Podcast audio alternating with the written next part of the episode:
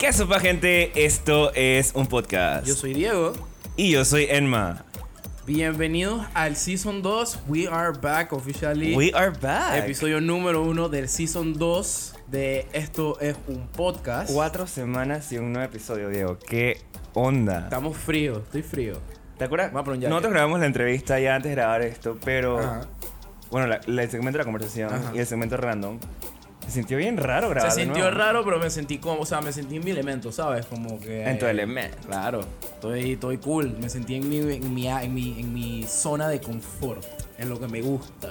Ah, me hacía extrañar grabar el podcast. Creo que esto es lo que a ti y a mí nos, nos, nos gusta. Así que Muchísimas gracias a todos, en verdad, los que escucharon el final de temporada y a todos los que escucharon toda la primera temporada. Muchísimas gracias no por sé el qué apoyo. vamos a hacer en el final de temporada 2, pero me tengo- I have to redeem myself. Falta un montón para eso. pero el día de hoy no es esa ocasión. Tengo que reivindicarme. ¿De qué vamos a estar hablando el día de hoy? Hoy vamos a estar hablando de todo lo que tiene que ver con la cultura de stand-up aquí en Panamá. eh, la nueva cultura que ha estado pues revolucionando como así como desde hace un par de añitos ahí. eh, Desde que tú empezaste, porque tú empezaste esta vaina solita. Claro, tú sabes que yo soy un Tú estás haciendo una nueva industria yo- en este país. Yo marco tendencia, hermano. Tú estás recuperando la ¿No te economía. diste cuenta que cuando a mí me dio COVID, a todo el mundo le empezó a dar COVID? Claro, La tú, se lo me pegas- tú eres el paciente cero, bro. Yo soy el paciente, el verdadero paciente cero. Yo marco tendencia, hermano. Me duele la espalda de tanto cargar con la Hashtag tendencia. Trendsetter. Hashtag Diego Trendsetter. Recuerden que nos pueden seguir en Instagram arroba Diego Diego, y y Enma. Ahora nos terminamos las oraciones de cada uno. Siempre. Bueno, y el día de hoy, el invitado es Cedric Miro. Y si eres ese tipo de personas que usa la misma ropa de cuando tenía 15 años porque le da pereza comprar ropa nueva, deja de escuchar este episodio en este momento. Y por favor, va a comprar ropa nueva. Por favor. Te hace falta.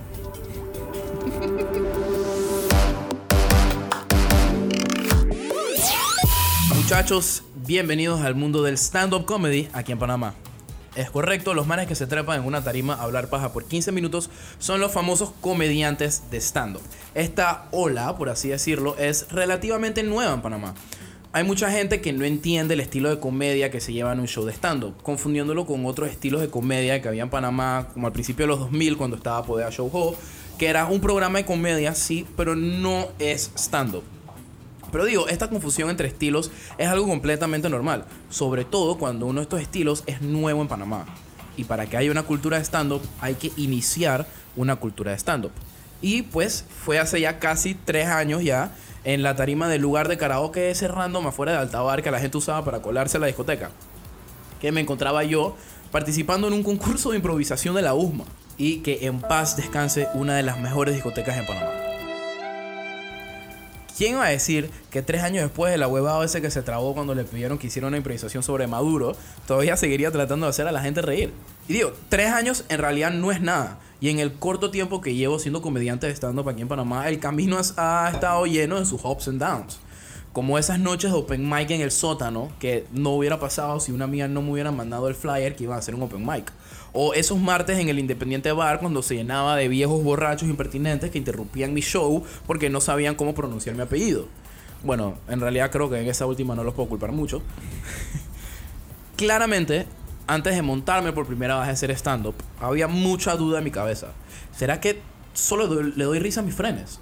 ¿Qué pasa si me va mal? Y ahí fue cuando dije, cha, en verdad si todo falla, por lo menos puedo decir que lo intenté. Y cuando volteé a ver, ya había hecho lo más difícil, montarme en el escenario. O sea, créanme, si hubiera sabido desde ese momento que la mayoría de lo que me esperaban eran shows vacíos, gente diciéndome que no doy risa o que debería bajarme de la tarima, probablemente ni siquiera lo hubiese intentado. Pero hey, no todo son cosas malas. O sea, por cada show vacío que hay, existe otro donde la gente no cabe de lo lleno que está. Por cada vez que alguien llega y te dice que no das risa, hay una persona que va donde ti después del show y dice, hey, man, me encantó, sigue haciéndolo, te felicito. Y por cada vez que alguien dice en medio show que por favor pongan la música otra vez, bueno, ahí sí, ahí sí te toca reírse. No puedes hacer más nada. Esto de la comedia, como cualquier otro arte en realidad, es de altos y bajos. Y la mayoría del tiempo van a ser más bajos que altos. Como en este momento que digo yo que hablo por mucha gente que hace comedia, al decir que el 2020 fue un año dificilísimo para los que hacemos stand-up. Que si shows por Zoom, que si lives por Instagram, que por qué no cobramos por link de Zoom. Compa, si no pagan por ir a verte en un bar de casco en persona, ¿por qué pagarían por ir a verte a través de una pantalla sentados en sus salas? O sea, de verdad no creo que yo pueda aguantar un show más online. De verdad. Daría, usted no sabe lo que yo daría porque alguien se acercara a mí y me dijera que mis chistes soquean, pero en persona. Entre risas, insultos, show vacíos y show llenos. Para mí, al final eso es lo de menos. Días buenos y días malos siempre van a haber. Pero ese feeling, cuando haces reír a alguien con algo que tú mismo escribiste, hace que todo valga la pena. Bueno, eso y un especial en Netflix tampoco estaría mal, pero bueno, vamos paso a paso. Tú dijiste que le- tú quieres que la gente te acerque y te diga que soques en persona, pero eso ya lo demostraste en el episodio final de temporada. Y ahorita pero van a ver que también lo va a demostrar. Me lo, este. me lo dijeron, me lo dijeron a través de la computadora. Yo necesito que me so, que me digan que man, estás en verga, pero en persona. Bro, estás en verga. ok, pero no aquí. bueno, y ahora vamos con Cedric. Bueno, y el día de hoy nos acompaña uno de los mejores comediantes de Panamá. Wow, oye, pero qué. o sea, en verdad no me consta, nunca lo he visto en vivo, pero eh, el señor Cedric Miro. Cedric, ¿cómo estás? Bien, bien, gracias, Emma. ¿Y tú? Muy bien, tú estuviste ya, tú no eres nuevo aquí en la familia de Diego y Enma, tú estuviste con nosotros acompañándonos en el newsletter número 4, no, número 3, número 3. Número 4 creo que fue eso. Ya ni me acuerdo, Creo demasiado. que fue 4. Eh, donde estuvimos, nos, nos, nos, nos rosteaste. Nos mandó por la verga. Nos, nos, mandaste- nos, nos trasheaste todo este podcast. Me mandó para la verga Y ahora estás aquí. Es que- Pero estaba tan bueno que se lo leía a mi papá, quiero que sepas. Mi De papá se verdad. cagó la risa. ¿Qué dijo tu papá? Se cagó la risa. El man dijo, ah, sí, full. Y yo dije, ¿full qué, bro? ¿Qué Diego, sí. significa Diego, eso que acabas de decir? Sí, a mí me pareció que lo más accurate es que yo no sé, es que en verdad no sé por qué, pero es que en serio tú pareces como un vendedor de, de, de zapatillas multiplata, weón. Bro, yo quiero que tú sepas. Yo no, yo no, yo no sé si tú sabes esa historia. ¿Por qué crees, por qué crees que me dio tanta risa? Fue porque yo, actually, yo dejé mi hoja de vida en el Sportline de Multisombro. Y te lo juro por Dios. Yo no sé si tú sabes esa vaina. O sea, asumo que no. Te lo- por eso fue que me dije, bro, Ese actually on point. Ese chiste hit too close to home. Dije literal. Y nunca me llamaron. Los hijos de puta nunca me llamaron. ¿Cómo no lo van a llamar? ¿Cómo, esa, ¿Cómo pinga no me van a llamar, Pero bro? espérate, espérate, para la gente que está escuchando el podcast que no leyó el newsletter, porque si ya no lo leyeron no lo van a leer más nunca. No me veo lo suficientemente marginal por trabajar si quieren seguir sabiendo de estas vainas, suscríbanse a nuestro, nuestro, nuestro newsletter. Está ahí en el link en la bio de nuestro Instagram, arroba Diego y Enma. En el y milkshake. Cedric, cuenta en verdad qué fue lo que dijiste, Diego, para que la gente entienda lo que estamos riéndonos. Es que, es que lo que dije, que de vuelta vuelvo a decir que me parece cierto, dije que en, en verdad no sé por qué Diego tiene cara de ser vendedor de Sportline de multiplaza. O sea, pero 100%. Ahora, Diego, te voy a ser sincero, si te quieres sentir mejor, esto es también una historia de la vida real. A mí, por lo menos, que yo haya contado, me han preguntado tres veces si trabajo en Sara. Yo no sé si tú sabes esto, pero yo actually trabajé en Sara también. Esto no, es mentira. No. What? ¿Tú lo sabías? Man, Diego ha trabajado en todo lo que Yo he trabajado en todo lo que... Bro, yo trabajé en Sara tres meses. Pero, pero, pero espérate, tú eres heterosexual, ¿no? Cla- bro, ¿sabes qué? Este- yo, yo, yo, o sea, yo descubrí... Yo descubrí eh, que eso era mentira porque me metí al baño con todos los trabajadores de Sara y ninguno accedió a tener a meterse conmigo. No, mentira. Pero... Digo, también puede ser que eres feo, o sea. No, mentira, pero... No, pero bro, actually full todos eran straight. El único que era... El único que era... Que era eh, de la comunidad... De la comunidad. Era, era el gerente de el gerente de hombre actually que fun fact se llamaba Diego también Tú te veías exacto exacto. Él se ve él se él, nosotros nos mirábamos era como vernos a la misma persona. Pero no yo trabajaba en señora fun fact y el de Albrook sin aire. ¿Qué? sí bro Sin aire. sin aire no tenía aire de. Por- Pero espérate, ¿qué hacías? vender ropa huevón y, y Él lujuriar los pantalones cuando y- te ibas a... lujuriar señoras en el lujuriar señoras en el vestidor Eso era básicamente lo que hacía señora de Álvaro? Ay, no. Bro, yo fui a una entrevista de mi, ex, que obviamente fue todo un ex move. Todavía estamos hablando de ese momento. Y la man fue y que, man, hay una, hay una, hay una entrevista de trabajo en Pull&Bear, ve. Y yo dije, "Coffee, cool, voy a trabajar en Pull&Bear. Yo me he visto de ahí porque soy súper básico. Entonces, yo fui y los manes me llamaron. Y de la nada, cuando me llamaron, los manes fue que vas para Sara de Albrook. Y yo dije, ¿por qué? O sea, de las 1500 tiendas que ustedes tienen, me voy a mandar para Sara de Albrook. Porque tienes el flow, man. Tienes el flow de Sara. Bro, y me vestí de que pantalón y camisa. Eso no se ve en multiplaza. Todos los nubes los mandan a las tiendas oscuras. Y me, vistieron con pantalón, camisa y zapatos por tres meses, bro. Ya vas a ser Diego el gerente de Sara. Yo no, sí, nada más me falta el peinado ese, el peinado ese, ah, pero me falta más como para Te arriba. falta, te falta, Te falta gel. Me falta gel. Oigan, exacto. bueno, el día de hoy, en el segmento random de la quincena, este es un segmento nuevo que nunca hemos hecho, pero tenemos que aprovechar que por primera vez en Esto es un podcast tenemos a dos comediantes. Y el segmento random de hoy es Haz a Enma reír. Así que los Emma dos, Cedric y Diego, van a competir para hacerme reír tirando chistes.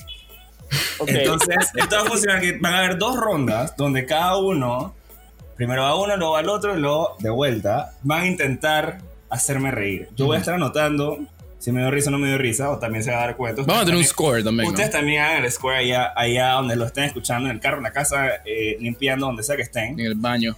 Y luego al final va a haber una ronda quick fire de 30 segundos, Ujú. donde puede cambiar el score final. O O, sea, sea, si ganaste la última ronda de 30 segundos y habías ganado las otras dos anteriores, bueno, te fregaste porque... que Oficial, pero si, yo que si, si mis permisas de dos minutos están en verga, yo puedo ganar en el, en el, en el 30 Quick Fire Exacto. Round. Estamos claritos los dos, Diego y Cedric, de, lo- de la dinámica.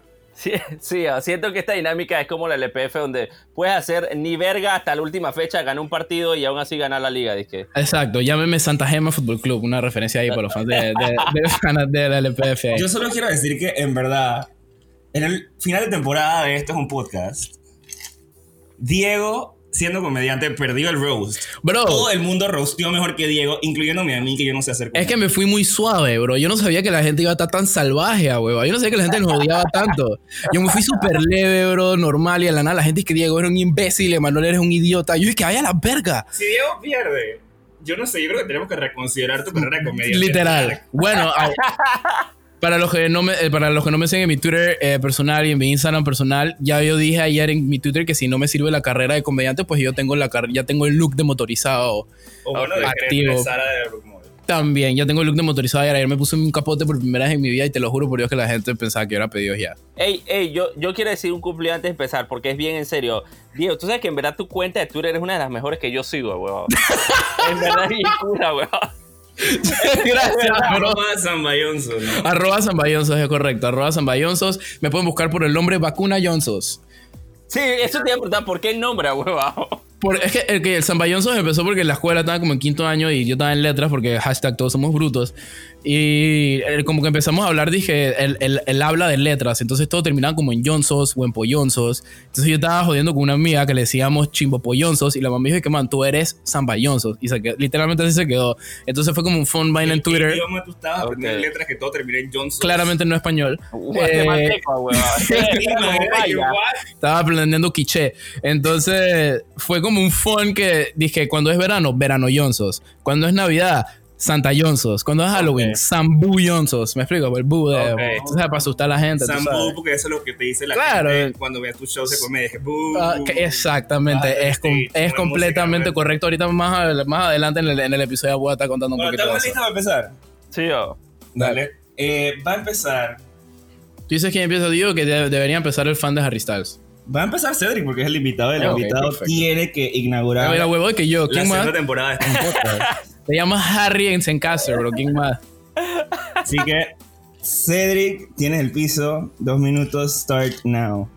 Ok, son dos minutos, dale, perfecto. Bueno, vamos a empezar con esta dinámica. Eso sí, antes de empezar a echar los chistes, le voy a decir una vaina. Apenas Diego me dijo esta dinámica, lo primero que fue que pensé es que es bien fucking extraño porque esta es la primera vez que un rey tiene que hacer reír al bufón de la corte. Ah, ya, está Wow. bien. Está bien. Yo soy el bufón. O sea, no, es, que, es que en verdad no entendí este trip de vamos a hacer nosotros una competencia para hacer reír a este man, pero bueno, está bien, tocará pues. Eh, voy- yo no sé por qué yo me tomé esto como un roast, así que anoté pura vaina de roast. Y me dio bastante risa que Nantito se pusieron a pelear sobre qué vaina era, qué número era el newsletter, y literalmente dijeron la siguiente frase: Puta madre, es que tenemos demasiados newsletters, hermano. No sé si es el 3 o el 4. Si te supiera que 4 es bastante newsletter, verga, weón. Tiene una buena carrera por delante, weón. Y lo peor es que después viene Enma dice que- dice que presentando el podcast y el man dice que bueno, bienvenido a la familia de Diego y Enma. La familia de Diego y Emma suena como una pareja homosexual tratando de adoptar a un niño, huevado. Así somos. Ah, bueno. Man. Verdad, Diego trabajó en Sara. Man, hay una parte que dejé fuera de Rose y es que yo, yo creo que esto lo dejé fuera de Rose. Yo les hablé sobre la imagen que tienen sobre las letras cortadas. No. Yo No. creo que no, ¿verdad? No, no, no. Es que aquí había no- anotado que en verdad esa parte sí me gustaba Buco del, del newsletter y de, y de todo su, toda su imagen, que hayan cambiado la imagen a que fuera como que este tipo de letras recortadas como revista, no sé qué, porque parece como una nota de rescate, o sea, anunciando ya que se el sentido del humor de este fucking país y no lo van a devolver jamás en la puta vida. Entonces yo quería saber cuánto hay que pagarles para que en verdad una vaina quede risa, pero o sea, si quieren cobren, pero mejoren la vaina. Man, ahora, ahora Ah, ahora sí va a empezar. Ahora, ahora sí, quote unquote, voy a empezar. No, le voy a contar una vaina. Hoy estaba haciendo un comercial. Hoy estaba grabando un comercial. No puedo decirles. Para, o sea, por el chiste, no puedo decirles qué compañía era la del comercial. Brag. Pero, pero sí les voy a decir la vaina más en pinga que me pasó grabando ese comercial. Y es que ese comercial yo lo hice en vivo hace dos meses. O sea, lo hice a principios de noviembre. De- Hoy me llamaron de vuelta y que para grabar unas tomas virtuales y vaina. Y literal, hoy hablando con el fucking director de la campaña, estoy hablando con él. Y yo dije, hey, man, en verdad estoy bien agradecido que me hayan vuelto a llamar, no sé qué. Y el man me dice, que man, es que en verdad tú nos gustas mucho para la imagen de esta empresa. En verdad sentimos que eres perfecto y tal. Yo dije, puta, gracias, en verdad, qué cool esta vaina. No, y el man después sigue diciendo lo siguiente. Lo que pasa es que todos los comerciales hoy en día tienen como que gente guapa, con cuadritos, bonita, no sé qué. Entonces queríamos alejarnos ya tener una imagen más original. Yo dije, what the fuck, güey. O sea, este güey puta me acaba de llamar Milly, que es que tú estás muy feo y eres cero atlético, por eso nos gusta para esta campaña. güey. Muy bien. Siento que, Diego te podría hacer la competencia ahí también. Claro. Yo fui una vuelta y nunca me llamaron. Chucha madre. Nunca voy a olvidar No, esta no era un comercial de niños con hambre. Fun fact, también fui a un casting de comercial y nunca me llamaron. Chamadre. Diego, qué chucha contigo, weón. Te lo juro, bro. ¿Sabes qué? Ya se pasó medios mentales, te voy a hacer el turno. Ok, para, ok, muchachos, como ya les dijo, eh, pues Cedric, yo me muevo bastante en lo que yo llamo la tuitófera. Hay otro comediante que Cedric y yo conocemos que se llama Chicho, el man tuiteó ayer. Em, el man puso un tweet que me dio bastante risa y el tweet literalmente dice, dice esto. Son dos personas hablando. Dije, ¿qué chucha le pasa a la gente que se gasta su vida viendo 16 temporadas de Grey's Anatomy? Dije, sí, ok, mo, fuck up. Dije, Ofi, compadre, by the way, hoy empecé a ver Supernatural. Ahí está la vaina de que Grey's Anatomy dura 16 seasons y Supernatural dura como 25. Y yo le respondí, dije, man, no entiendo Dije, no entiendo cómo pueden ver 16 seasons de Grace, Frank. No tienen nada que hacer. Y mi chiste fue que, sí, ok, huevado. Dije, hey, te hablo luego, bro, que tengo que ver el episodio 431 de Naruto. Dije, chuzo, ese es bueno. Yo voy por el 845 de One Piece y se está poniendo bueno. Siento que los dos son la misma energía porque el, y el man me respondió, dije, man, los otakus son bastante peligrosos, te, te estás metiendo en, en aguas peligrosas. Y mi punto es este.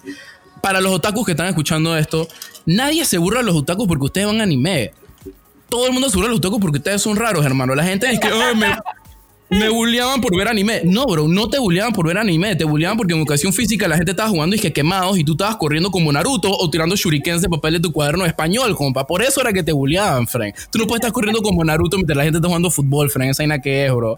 Eso se llama sobrevivencia social, compa. Dije, a mí me gusta, por ejemplo, mira, a mí me gusta Star Wars. Yo soy fanático de Star Wars, se lo voy a decir aquí a todo el mundo. Pero yo no voy a los parkings a hablarle a las guiales como Jar Jar Binks, bro. ¿Me explico? Yo no me acerco a la gente y que, hola, Misa thinks you are very pretty. ¿Me explico? Yo le voy a decir a ella, dije, uh, Misa likes you very much. Misa would like to eat your ass, please. y ya, sé, esa es mi premisa para la primera ronda. Ok, ok. Yo tenía tanta ganas de hacer la voz de Jar Jar Binks, bro, te lo juro. Se te notaba que vino del alma. Ya, muy bien. Eso es un próximo nuevo personaje. Cedric, tu turno. Dale, flojo esta vaina, en verdad. avísame cuando empiezo. Listo, Cedric. Ya, ok. Esta, esta versión le voy a llamar los chistes hijueputas, así que vamos a tirar varios hijueputas. Eh, Racismo. Exactamente. Hay, hay de todo un poco aquí. Miren, les voy a contar que yo pasé la Navidad encerrado con las secuelas de COVID porque me tenía bastante mal. Y una cosa que me emputó buco es que la gente siempre me decía, es que puta Cedric, mira el lado positivo, no sé qué. Tú, claro, estás pasando Navidad con secuelas y tal, yo sé, pero en Navidad siempre hay un montón de niños muriendo de hambre. Esa vaina está más foco. Y en verdad lo que más me molestó de eso es que la diferencia es que los niños ya están acostumbrados a estarse muriendo de hambre en Navidad. Yo no voy a tener fucking COVID, huevado. O sea, tener secuelas era nuevo para mí, ellos ya sabían lo que venía. Otra vez, otra vez donde siento que no nos comparamos es que a mí me gusta buco dormir cuando cae un aguacero. ¿A usted le gusta dormir cuando está lloviendo? Me gusta Yo dormir, con- punto. Yo duermo literalmente con un sonido de lluvia todas las noches. Esa, ¿Ves? Es bien pretty escuchar como que el sonido del aguacero y dormir buena de gente súper 30. tranquilo.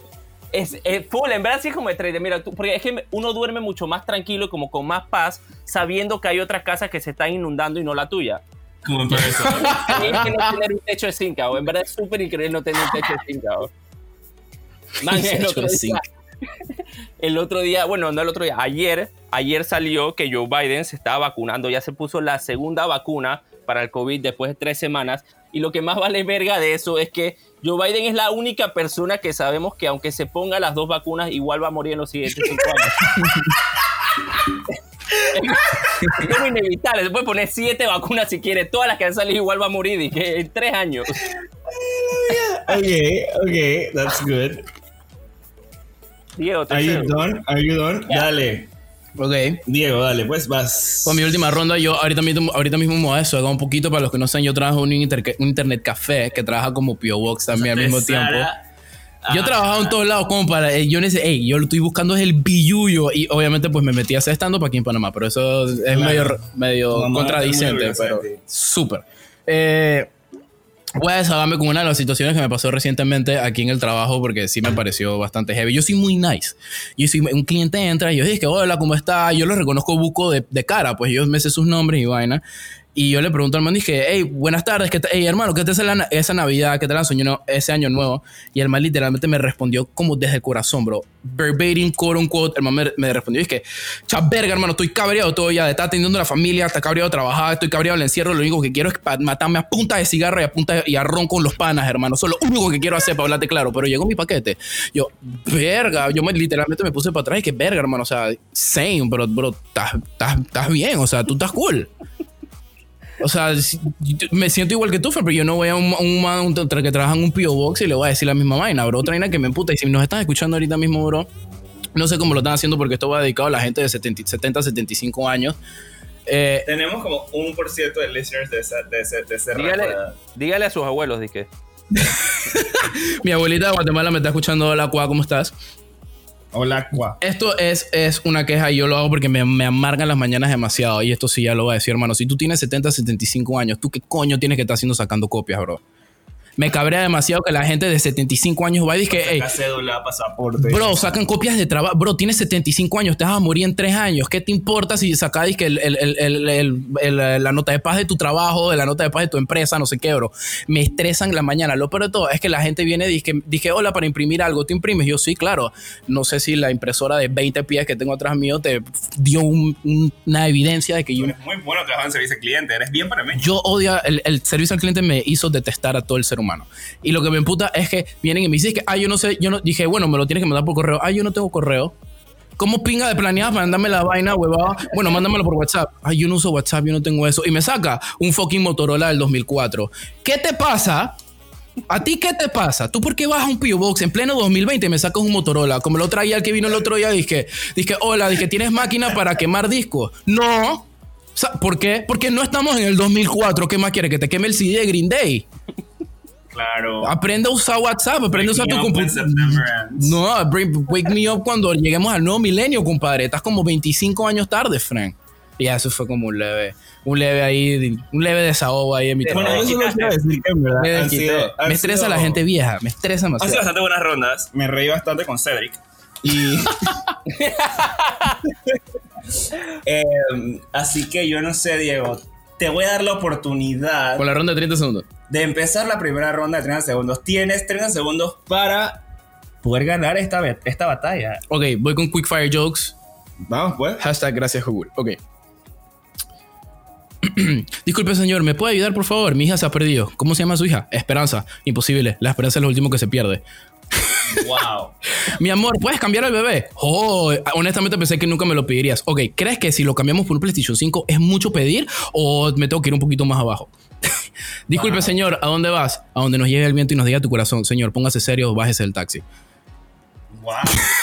Eso es lo que tú dices. Te queda uno. Ok, el último. Señor, ¿tienes pastillas para la flojera? Es correcto, ¿cuántas quiere? Una, ok, me la puede poner en la boca, por favor. porque el man es lazy y el man. Wow, yo dije, güey, wow. Flojera, porque el man, tú Wow. estás claro, ¿ah? costó, esa costó. Yo, yo empecé a buscar como un ángulo sexual, dije, pues, porque se que en la boca. ¿Sabes que lo, pe- lo pensé? Yo dije, chucha, vamos a poner este chiste. Yo dije, lo pensé, dije, pero esta vaina suena muy gay. Esto suena como una situación súper heterosexual, eh, homosexual en la farmacia Metro. Es Es posible. una que buena premisa para una película. Cedric, el piso es tuyo, tienes 30 segundos. Eh, ok, voy a empezar. Ya, me encanta cuando los influencers siempre dicen, dizque, hey, sorry que esté tarde para este challenge, ah, huevado. Tranquilo, nadie te está esperando, imbécil. Una pregunta, si uno siempre vuelve a donde su ex... ¿Qué? No, ok, olvida ese chiste. Wow. Ese no lo quiero decir. Eh, sigamos, yo en el sexo soy como un delantero mediocre. Siempre me es difícil encontrar el arco. En verdad, siempre me es difícil encontrar dónde meterlo. Man, el otro día estaba en el súper y vi un letrero que decía no tocar y me di cuenta que las cosas que uno no puede tocar son las que más me llaman la atención y por eso ahora entiendo a los pedófilos. ¡Wow! Eso lo vamos a tener que contar, compadre. no, obviamente no, obviamente no. ¿Puedes contarlo, huevón? No, A Jeffrey Epstein le gustó tu chiste. Va, simplemente era un chiste, pero lo que les quería decir con eso es lo último, y es que a mí me da risa que en verdad yo siempre que veo las cosas, yo voy anotando los chistes en los notes y a veces me mando un voice note para acordarme del fucking chiste. Así que imagínense lo awkward que fue en fucking Ria Smith de Multiplaza, anotando ese chiste y diciendo en alto un voice note de que no me puedo resistir a tocar niños. Apúntalo para luego. Y había un poco de tres señoras viéndome, yo dije, ok, me voy. Bueno, yo creo que el ganador, sin duda, es Cedric Miroa. El señor de 30 años que vive con su mamá y tiene su pared pintada del cuarto con, con el Milan, como si tuviera 15 años, claro que sí. Yo tenía este, Ma, por fin tiraste Yo- un chiste, yo- bueno, yo- después de que ya pasó la vaina. yo, tiré- yo tenía este chiste pensado la semana pasada, quiero que sepan. ¿Y por qué no tiraste antes? Cuando, decidimos, dije, vamos a invitar a Cedric. Y yo dije, pero yo tengo este chiste guardado desde hace como un año y medio que yo conozco a Cedric. ¿Por qué no lo tiraste en el...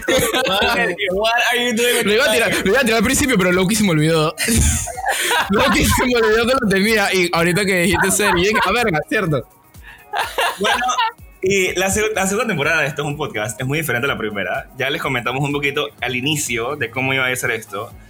Así que bueno, Cedric se queda con nosotros para la conversación del día de hoy. Así que vamos para allá.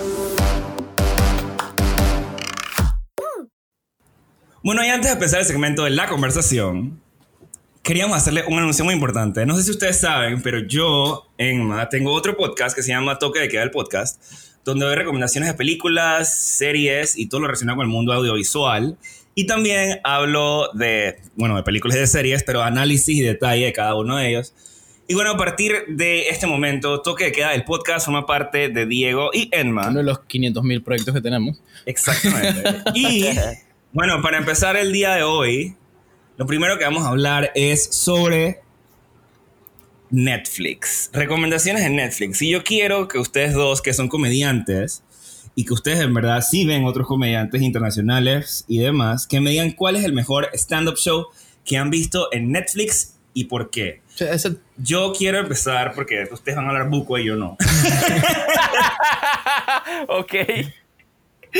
Eh, yo quiero empezar diciendo que el que yo he visto que más me ha dado risa y que lo he visto como dos o tres veces y que me sigue dando risa completo sin parar es Sofía Niño de Rivera Exposed. esa es mi go-to recommendation cuando le O recomiendo sea, a yo siento que si tú hablas español, hablas inglés, hablas cualquier idioma, tú entiendes esta vaina full y la vaina siempre te va a caer de risa. Yo no sé si es porque viví en México o qué onda, que esta vaina me da mucha risa, pero yo siento que está on point el, el, el documental. ¿Ustedes lo han visto? Tú me lo- yo lo vi por primera vez porque tú me lo recomendaste, actually. Yo creo que fue el primer stand-up en español, si no me equivoco. que- o sea, no sé, creo que sí, que yo me vi y yo literalmente sí quedé como... Es bueno saber que es, la única recomendación que yo te he dado que actually has visto. Eh, sí, fue como, verga, esta vaina está, en verdad sí está muy buena. Está, yo creo que me lo, me lo, me lo pasaste hasta antes que yo empezara a hacer stand-up y todo. es muy probable. Yo creo que sí. Fue cuando... Fue cuando Cuando... no, no, no fue así eso en vivo, pero luego te explico. La cosa, bueno, Cedric, ¿tú qué onda? ¿Tú has visto este, este, este stand-up o no? Yo ese de Expose no lo he visto. Yo vi el anterior de ella, Selección Natural. Eh, Ese es el segundo. Ese es el, segundo, ese es el después de ella, que es muy bueno también. Ese es el segundo, ese ese fue el que vi, pero no, no he visto ese, ese es del 2016, estoy viendo acá, no, no lo he visto. Es que siento que si tú ves selección natural antes de ver Exposed, no, después de ver, antes de ver Exposed, no vas a entender porque hay muchos chistes que la man trae de, de- desde Es que Exposed. eso, eso me pasó y sabes que estoy viendo aquí que ese selección natural yo lo dejé por la mitad, como a los 30 minutos lo abandoné y me acuerdo de eso, que me gustaban los chistes, pero mucho estaba como que, no sé, su humor me tiene un poco perdido y por eso lo paré. Pero entonces tiene que ser eso. Selección Natural de Panas es muy bueno. Es brutal. O sea, a mí me fascina Sofía Niño de Rivera y desde que vi eh, Selección Natural, no, perdón, Exposed, eh, fui completamente fan de ella. Bueno, para los que no saben, Exposed es uno de los stand-ups más vistos en Netflix en español. ¿En serio? A mí no sabía. Eh, así que, si no lo han visto, full recomendado. Está en cualquier Netflix Latinoamérica, creo que hasta internacional. Pero si no, usen un VPN, whatever. Eh, Yeah, piratería. Bueno, yo antes de seguir con, antes de seguir con tu recomendación, eh, Cedric, yo quiero que tú me cuentes un poquito de cómo tú iniciaste en el mundo de la comedia y por qué te dio esto por pararte a ser un payaso. No, mentira.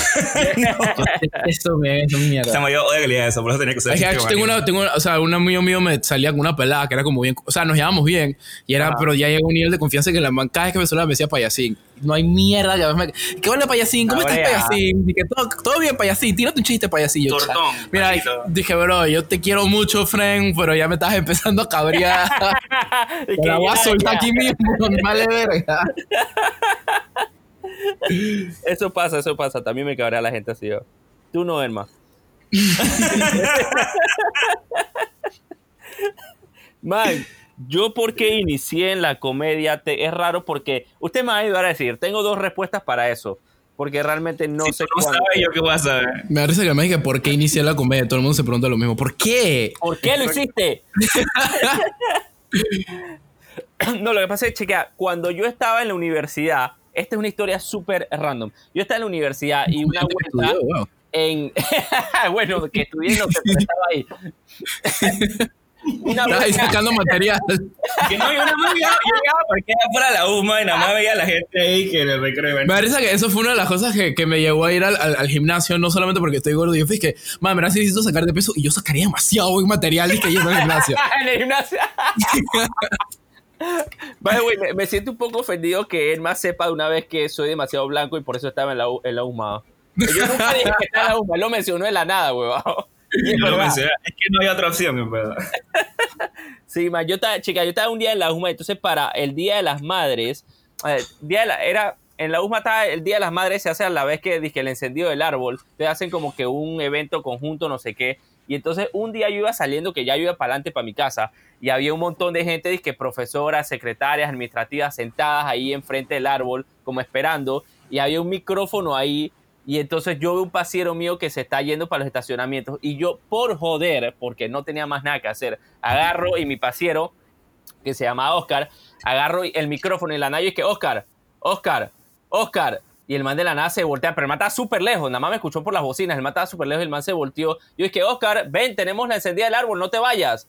Y el man se me quedó viendo y todas las secretarias se le quedaron viendo. Yo dije, ven, no seas respetuoso que estamos aquí para celebrar con todas aquí las administrativas que se merecen también el Día de las Madres. Cedric súper impertinente. El man dice, no, no, me da pena, me da pena. Yo dije, ven. Pero la vaina fue que después de eso yo me quedé jodiendo, lo jodiendo, y me quedé jodiendo a la secretaria, ta, ta, ta, y ya después vi que se estaban acercando como que otros profesores y yo dije, espérate, ya, ya voy para adelante y voy a dejar de joder y me fui. Anyway, Hicieron el Jerusalén Challenge. me fui. la vaina es que como dos semanas después, en la UMA había un profesor que fue el maestro de ceremonia como por 15 años de todos los eventos. Y él era el que era el maestro de ceremonia ese día. Y entonces había un evento después, creo que era de Navidad, no me acuerdo de qué. Y entonces el man se enfermó. Y cuando se enfermó, como que le dolía la garganta y vaina, una secretaria le dice que, oiga, ¿por qué no le dice a su asistente de ese día? Y el man, el man dice, ¿qué asistente? El man dice, oiga, el el asistente que usted eligió para ese día, que lo apoyó haciendo los chistes y la cosa. Y el man dice que, man, yo no puse a ningún asistente Sí, y se pusieron a averiguar full. Y se pusieron a averiguar y me llamaron. Y me acuerdo que me llamaron a la rectoría. Yo llegué y dije, y la persona empieza diciéndome que tenemos que hablar sobre el día que usted se paró el micrófono. Yo así de chucha, me votaron, abogado. Ni, ni me votaron. Y de la nada es que quiere un trabajo aquí como maestro de ceremonia. Yo dije, ¿what? Verga. De la nada. Yo dije, ok, why not? Y así fue básicamente como empecé a subirme como a escenarios. Wow. Verga. Por eso. Estoy legit impressed.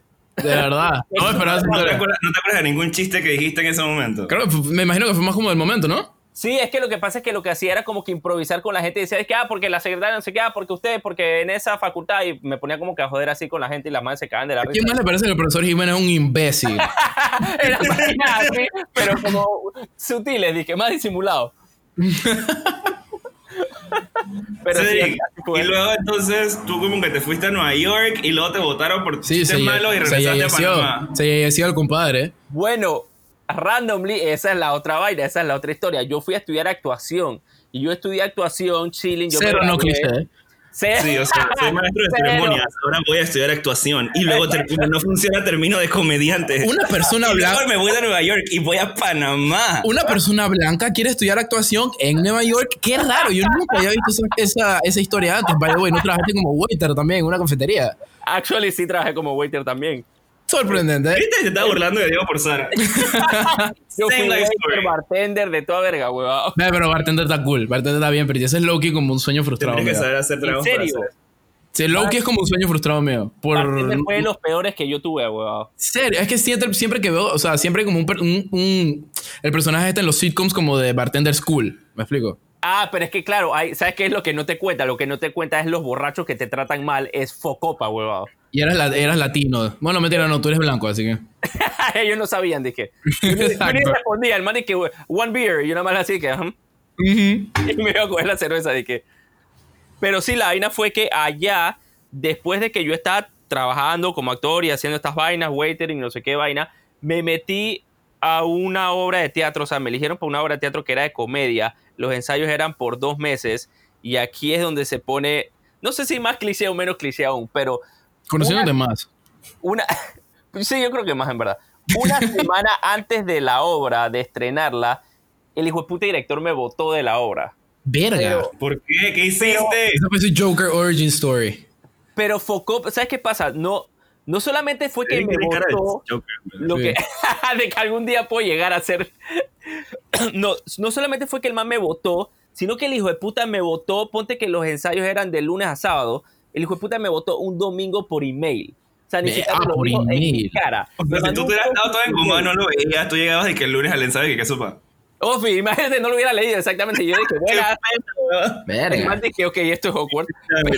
Pero, man, el email fue una vaina, dije, man, tú no das risa, tu acento no sé qué, no sé qué tal vaina. Verga, no ellos son súper así, bro. Man, párrafos, Wow. de párrafos de párrafos. Y el man cerró el hijo de puta email. Nunca se me olvida, man. Esto fue 2012, imagínate. El man cierra el email diciéndome, yo no sé de qué país vienes, pero mejor regrésate a ese país. Yes, Dicho y hecho. Racismo. Bro. Siempre hay lugar para el racismo. Bro, así fue exactamente. No, la Viva la xenofobia. America is for Americans. Exacto.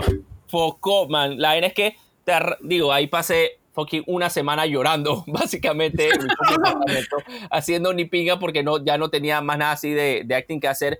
Y un pasiero de la nada, pero él no sabía ni esta historia ni nada. El man me dijo, y que, "Hey, bro, vi que en el periódico una vaina que de clase de stand-up comedy, no sé qué, y que ¿por qué no te metes? Y de- ya ya pasó una semana. Porque me acaban de decir que no doy risa y que me Exacto. regreso a mi propio país, pero what? Exacto, que no puedo. la vaina fue que al final fue que, ¿sabes qué? O sea, para pin ese man, weón. Me, me metí al vaina y chucha, el debut fue disque. O sea, porque eran dos meses de clase y cerrabas haciendo disque un debut en un club allá. Fue la clásica que te ponen, dije, de, debutas practicando, dije, eh, enseñando tu material, dije, al público. y bueno. Exactamente, entonces, pero chucha, yo lo que no sabía era, yo pensaba que era estos showcitos que eres que, ah, van los papás de la gente o no sé qué, y van, qué sabes, qué sé yo, 20, 30 personas al público. Así Man, como obra de teatro de preescolar. Exactamente, eso era lo que yo estaba pensando que era. Y literal fueron arriba de 185 personas, huevado. Chucha, O sea, buco. Eso es porque el, random. el lugar que había 185 y había gente parada. Yo dije, ¿qué, qué chucha es esto? ¿Y por qué voy a hacer un stand por primera vez para 200 personas, huevado? Pero, Pero yo siempre he tenido esta pregunta. ¿Tú lo hiciste en español o en inglés? en inglés, full en inglés. Verga. Full O sea, tú estás fueron- compitiendo con todos los comediantes Sí, de exacto. inglés. Literal, estabas compitiendo como con otros "Es dos muy millones de personas. idea Sí. Ir a competir con gente que habla inglés. Sí, la verdad es que, o sea, es que lo random fue que después Es a muy mí fogueo, cosas en me realidad. brillaban, pero no, no sé, nunca lo pensé. a- Entonces al final fue como que lo hice y verga, me fue tan bien que yo dije, ah, me voy a quedar aquí para la pinga ese man. Y ahí fue donde empecé haciendo stand-up comedy porque me gustó más que el mismo tipo como de teatro de comedia, pues. Cedric, y antes de que lleguemos a tu época de, de estando en Panamá, yo quiero que ahora sí me digas cuál es tu recomendación de Netflix del mejor stand-up que has visto. El mejor stand-up que he visto, quiero, quiero preguntarle a- algo ahorita a Diego si le ha pasado, pero voy a decir, mira, el mejor stand-up, voy a decir que es el mejor stand-up nada más porque es el único que puedo como que seguir regresando a él una y otra vez y me puedo seguir riendo y creo que son los dos de John Mulaney, el de Kid Oh, Gorgeous sí. y Comeback Kid, esos dos. Ok.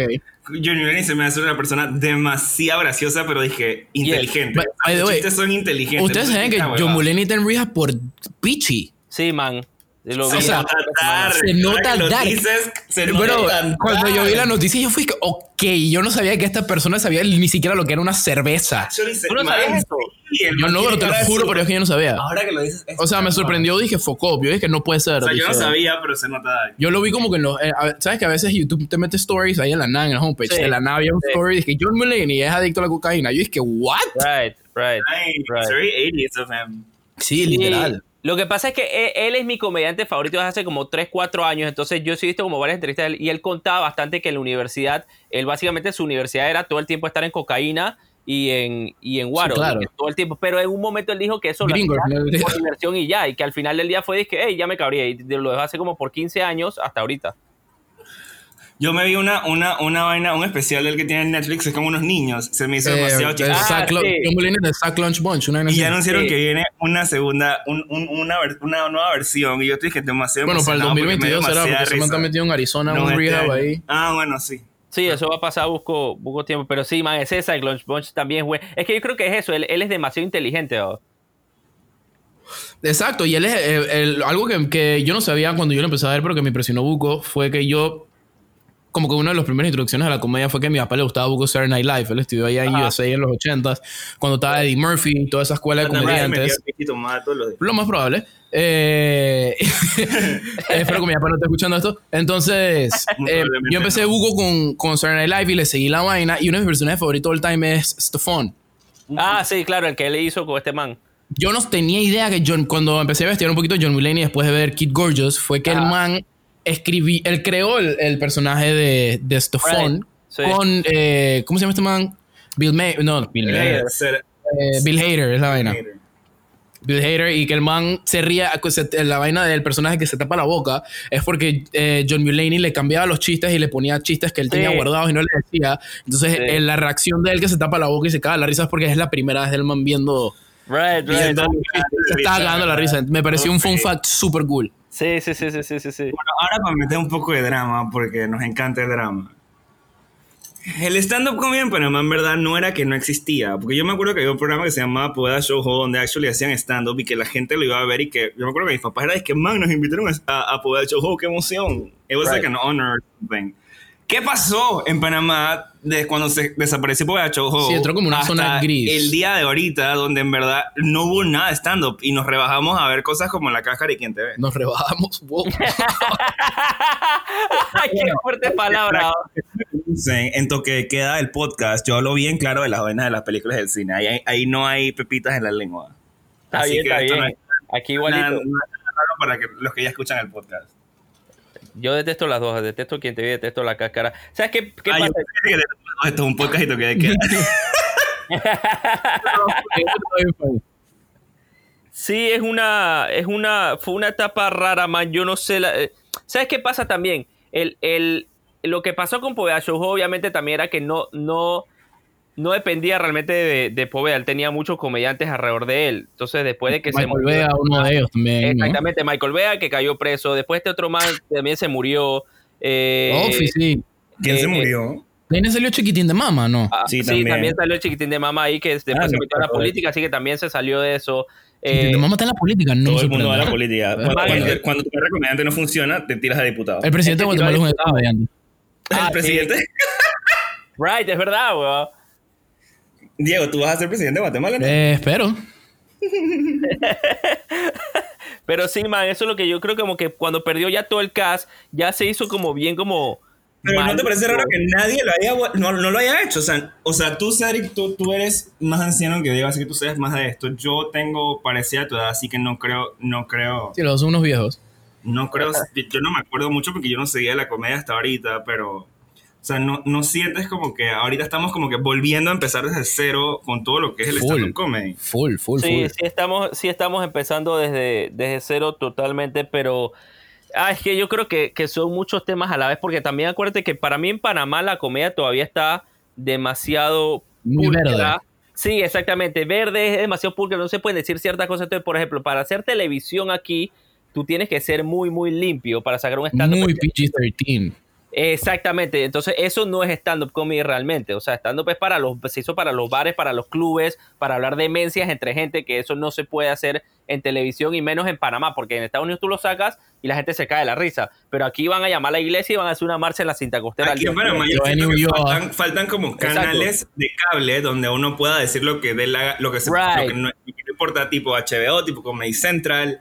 Right, vainas right, así, es lo que no puedas hay. hablar y, y que no importe porque no está, no es televisión abierta, Creo, es cable. creo que Panamá trató como que, o sea, o sí llegó a ese punto en un momento cabalmente en la, en la época que estamos hablando, que era cuando podía Showhot estaba en su peak y la cáscara también estaba en su peak, como, su como en su apogeo, como principio de los 2000, pero yo creo que como que no supieron cómo evolucionar bien. Ajá. Y como que llegó, llegó a un punto que literalmente cambiamos de generación, porque digo, así son las cosas y no, y, o sea, y didn't age well. Entonces la gente joven no se apelaba con la cáscara también, que es que la gente joven es sábados a las 8 de la noche, nadie va a ver esa vaina. Eh, entonces también es como, no era stand-up, yo lo veo más como humorista. ¿Me explico? Sí, como, claro. como humor de sketch, Sí. que no necesariamente es como humor de, de stand-up, que es que literalmente es un, un ahuevado de 30 años que vive con la mamá, o que sea, no es un Cedric. monólogo, pues. Ajá. Y vas a contar chistes, pues me explico. Un ahuevado de yo, 22 años, que no estudia y su mamá lo odia, entonces va a hacer, sacar esa ira Y que no lo contrataron en Pull&Bear. eh, en Pull&Bear ni en Sportline. Eh, entonces vas y hablas al micrófono. Entonces yo creo que la gente eh, lo veía eso como estando, pero en realidad no lo es. Entonces es No como es una, un área gris que la gente como que en realidad ahorita mismo ya está como que empezando a tomar en cuenta qué es lo que en verdad es stand-up y qué es lo que no. Diego, sí, ¿tú sí, cuál es la- la- el mejor stand-up que has visto en Netflix? Hay demasiados, o sea, honestamente hay muchos en Netflix. Hay una, Netflix tiene muy buen catálogo de stand-ups en Netflix. Yo voy a decir en mi favorito que vi últimamente, que yo te lo recomendé, Cedric, en Instagram, me, acu- eh, me acuerdo, ¿Cuál? que es el tercero de Mark Maron. Ah, yes, eh, yes. Porque All me, Times Fun. Eh, no, no, no, ese es el segundo, el tercer, no me recuerdo cómo se llama. Eh, ajá, sí, no, sí, End Sí, Times ese. Fun. End Times Fun, me- no sé, me, me, me pareció muy cool que él tiene como, como un, no sé, voy a decir swag, como si tuviera como en el 2012. O sea, tiene como un carisma a su personaje de stand porque el man literalmente se sienta en la banquita, que es algo que yo nunca había visto en un, en un comediante. Se- Porque y es ya te como... vale verga, pues ya estás bien. Sí, ya te vale Como verga. El man tiene como, tiene como 50, 60 años y el man ya está ahí. Entonces el man, el man se sienta, habla con el público. Pero siento que el man tiene como un muy buen touch con las cosas que están pasando hoy en día. Me- me- uno de mis chistes eh, estándar eh, de, de, de ese show es que me, me él tiene un beat de cómo el mundo se está, como es End Times Fun, que el mundo, cómo el mundo se está yendo a la mierda y cómo la humanidad ha hecho todo lo posible para tratar de arreglar eso. Y él mantiene un chiste, es que, bro, la humanidad honestamente hemos hecho todo lo posible. O sea, lle- llevamos bolsas reusables al súper. eh, o sea, de verdad hemos hecho todo lo posible, me explico. Entonces es como que ese jab, ese mix perfecto entre persona vieja, pero como que mixed in con las vainas que están pasando ahorita mismo. Y ha sido uno de los pocos stand-ups que yo he visto y es que, verga, en verdad, no solamente me da risa por los chistes, sino que es como, como que, como que el personaje de él, Mark Maron, me pareció como muy cool y súper Right. como que on touch con, con reality. Right, right, right. Me gustó mucho ese stand-up, la verdad. Es muy bueno. Para, para, para terminar ya, porque ya se nos está acabando el tiempo. ¿Cómo ven? Quiero que me digan en 30 segundos cada uno, ¿cómo ven el futuro del stand-up comedy aquí en Panamá? ¿O qué sienten que falta para que pueda llegar a ser grande como ya lo es en otros países de Latinoamérica? Ok, Diego, ¿quieres empezar? Dale, bueno, o sea, yo honestamente empezando, yo tengo apenas tres años y pico, eh, sí, no, tres años haciendo stand-up. Yo comencé, a- yo comencé haciendo improv, actually, una vaina de la USMA, porque esa ha sido una de las cinco univers- de 15 mil universidades en las que he estado. Entonces, haciendo improvisación de la Pero palabra. te votaron porque no eras blanco como Cedric. No, porque no pagué. Eh, entonces. O sea, lo mismo, no pagaste por no ser blanco. Sí, Exacto. Entonces, como que empecé ahí, era como que. Yo lo voy a decir, en mi perspectiva sí sentí como que en un momento que era como que no sabía dónde ir, me explico. Como que sí sentí ese momento y que, verga, esto me gusta. Eh, pero fue improvisación. Yo, actually, sí quiero como que sentarme a escribir vainas, pero no sé dónde empezar, no sé a dónde ir, eh, no sé qué lugares hacen stand-up. Entonces siento que Panamá ahorita mismo está en ese espacio gris todavía. Han pasado tres años, pero siento que todavía está ahí, que la gente como que no muy sabe dónde ir. Entonces no tienes un lugar en que se conozca por stand-up, me explico. O sea, claro, tienes Santana, tienes bares como la Manza Guapo, pero son lugares que no están hechos para stand-up, sino que son lugares que se prestan para Sí. stand-up. No sé si me explico. Es un bar con un stage. Literal, ajá, exacto. Entonces también eh, lo que mencioné anteriormente, que la gente también está como que no entiende muy bien la guía ahorita mismo del stand-up. Entonces al final del día, Frank, creo que es simplemente lo que va con todo lo que viene, que es ser arte, bro. Apoyar, eh, aunque hayas escuchado la misma rutina, porque eso es algo que me sorprende. La gente espera que tú vayas con rutina nueva a todos los shows. Eso es imposible. Claro. Entonces es como que, man, aunque Excepto hayas escuchado talentos. también.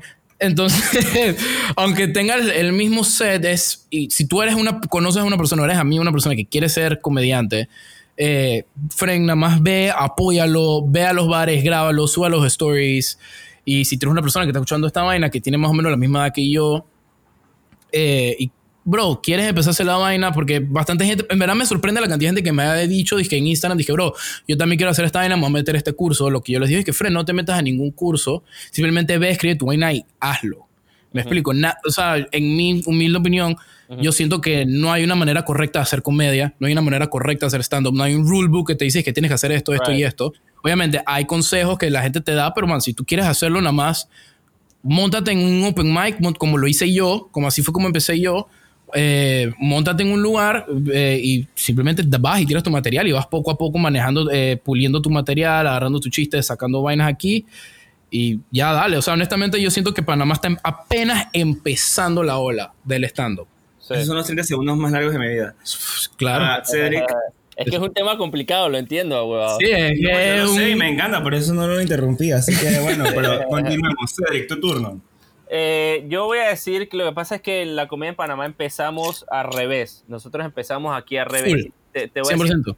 Eh, en, mu- en muchos sentidos. Y te voy a decir en cuál, cuál es el que más yo veo. Y es que cuando yo llegué aquí en Panamá, lo primero que me sorprendió es que yo hablé con alguien, con un comediante acá, y le dije que, man, vamos a hacer un show. Y el man me dijo que, "Ah, lo que pasa es que yo no hago show ni aquí, ni aquí, ni aquí, porque ellos pagan menos de 75 dólares. No te tienes que bajar, tú tienes que tirar al piso. Poco, eso me- te, te voy a decir una cosa, eso me sorprendió a mí, no solamente, por- o sea, en, en Nueva York, brother, si tú quieres hacer comedia, tú vas a pasar por lo menos 10 años sin cobrar 100 dólares, o sea, por lo Claro. menos 10 años, o sea, en Nueva York tú empiezas pagando para poder subirte a un escenario y así es como la gente se vuelve mejor, porque ahí tú ves quién de verdad quiere estar y quién va a seguir y seguir y seguir yendo. Y Es seguir. el verdadero trabajo, entre comillas, de comediante, ¿no? Right. Subirte y, y comer Right. mierda. Esa- eso mismo es. O sea, uno tiene que subirse al escenario mil fucking veces a tratar mil distintos chistes para tú puedes sacar 5 o 10 minutos. Pero ¿qué pasa? Como aquí la gente quiere cobrar en todo, entonces ¿qué De pasa? una. No, exacto, no pruebas ni un material, entonces agarras, escribes una vaina, te montas al escenario, le cobras a la gente para ir a verte por una cosa que tú no has probado en ningún lado, probablemente la mitad va a ser mala, entonces ¿qué pasa? La gente está pagando por un mal show y la gente dice yo no quiero pagar por ver más stand-up, porque ese show no le pareció bueno. y te vieron mal una vez y la gente no te quiere volver a apoyar. Y es algo que muchos comediantes Exactamente. dicen, que Anthony Jeselnik lo dijo en un programa de Comisión que él tiene, que me pareció muy cool, que también yo creo que la gente aquí en Panamá también ve que es como que ellos asumen automáticamente que si tú te montas un stage ya tú automáticamente eres bueno. Ya tú Right, te vas a caer. right, y la cosa no es right. así. Right. Lo que dijo Anthony Jeselnik que me pareció muy cool es que dijo es que Fred, y que lo he escuchado actually de otros comediantes que lo han dicho, es que eh, un comediante se tarda más o menos como siete años como que encontrar quién es él como comediante, ¿me Yes, explico? La personalidad de, du- Como- de exacto. 14 años. Es, el Es un average de siete años, como que te- son siete años de estar, seguir comiendo mierda, pulir tu material, pulir tus chistes, ir a bares donde no te va a ver nadie, contar Right. tus vainas. Y, o sea, es un trabajo arduo. Tampoco es que yo me voy a montar ahí y voy a cagarme, o sea, voy a hacer a la gente cagarse la risa, ¿no me explico? Right, pero- y, y esos son siete años que está contando, ojo, siete años montándote todos los días. O sea, todos los días y en algunas veces dos, tres veces por, por noche. Entonces aquí vamos a llegar a eso en 25 años, ¿me explico? O sea, Con el toque de queda a las 7, pues nunca. Exacto. Exactamente, si no nos podemos montar en escenario, no hay escenarios, no hay pro- la- y como te digo, los comediantes por sí muchos no quieren ir a probar material porque dicen, yo por qué tengo que subirme un escenario si no me pagan. Es como que, bro, tú, tú quién chucha eres, tienes seis meses escribiendo, yo te tengo que pagar plata. Es- es- ¿Quién chucha eres tú, pa' ver? O sea, esto es lo mismo que si fueras a la universidad, tú te tienes que gra- cuatro años una carrera, después haces tu práctica y después te pagan.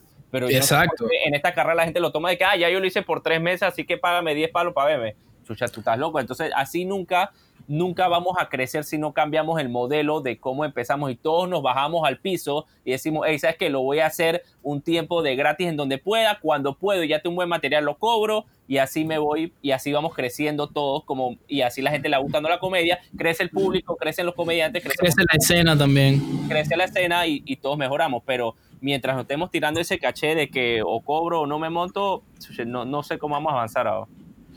Bueno, ya, ya, ya para terminar, creo que lo dejamos bastante claro. Yo honestamente sí siento que, que, que Panamá va a llegar ahí en un momento. Más, honestamente, yo tengo un feeling más cerca de lo que pensamos. Simplemente falta también eh, unidad entre, entre Sí. los comediantes y, bueno, apoyo a la gente. Seri, ¿dónde te puede encontrar la gente en las redes, mi rey? Eh, arroba Cedric Miró en todos lados, en Instagram, Twitter, en Facebook también. Y también pueden meterse a mi página de internet, cedricmiró.com. Ahí pueden ver todos los shows de YouTube que estoy subiendo. Pero ¿qué fue lo que Cedric miró? No entendí. Oigan, recuerden que nos pueden seguir a nosotros en arroba Diego y Enma. Ahí van a encontrar los calendarios de nuestros shows en Twitch, los calendarios de todo lo que estamos haciendo. Esto es un newsletter, esto es un podcast. Eh, recuerden que acabamos de sacar el YouTube de Diego y Enma, donde tenemos los episodios de Esto es un podcast, los episodios de Esto es un talk show, que es nuestro show en Twitch. Exacto. Y vamos a estar haciendo también contenido exclusivo para esa plataforma muy pronto. Eh, ¿Qué más? Recuerden que tienen que seguir a Toque de Queda el podcast. Si les gusta el cine y las series, arroba Toque de Queda podcast. En a. Cedric para que les dé cringe. Y sean a Cedric en arroba Cedric en todos lados. Y. Síganlo en su newsletter también, bastante bueno. Exacto. Yo, lo- yo métete, lo gracias, leí. No me he suscrito porque Diego me los manda, pero no, tengo que suscribir. Se, Eh, se los y- mando para que nos podemos copiar. Exacto. ¿Y bueno, bien. Y bueno, nada, Cedric, muchas gracias por acompañarnos. Y a ustedes que nos están escuchando, nos vemos en dos semanas con un nuevo episodio. Chao. Gracias, muchachos. Hasta luego. Dale, cuídate, bro. Chao, Cedric, gracias. Chao.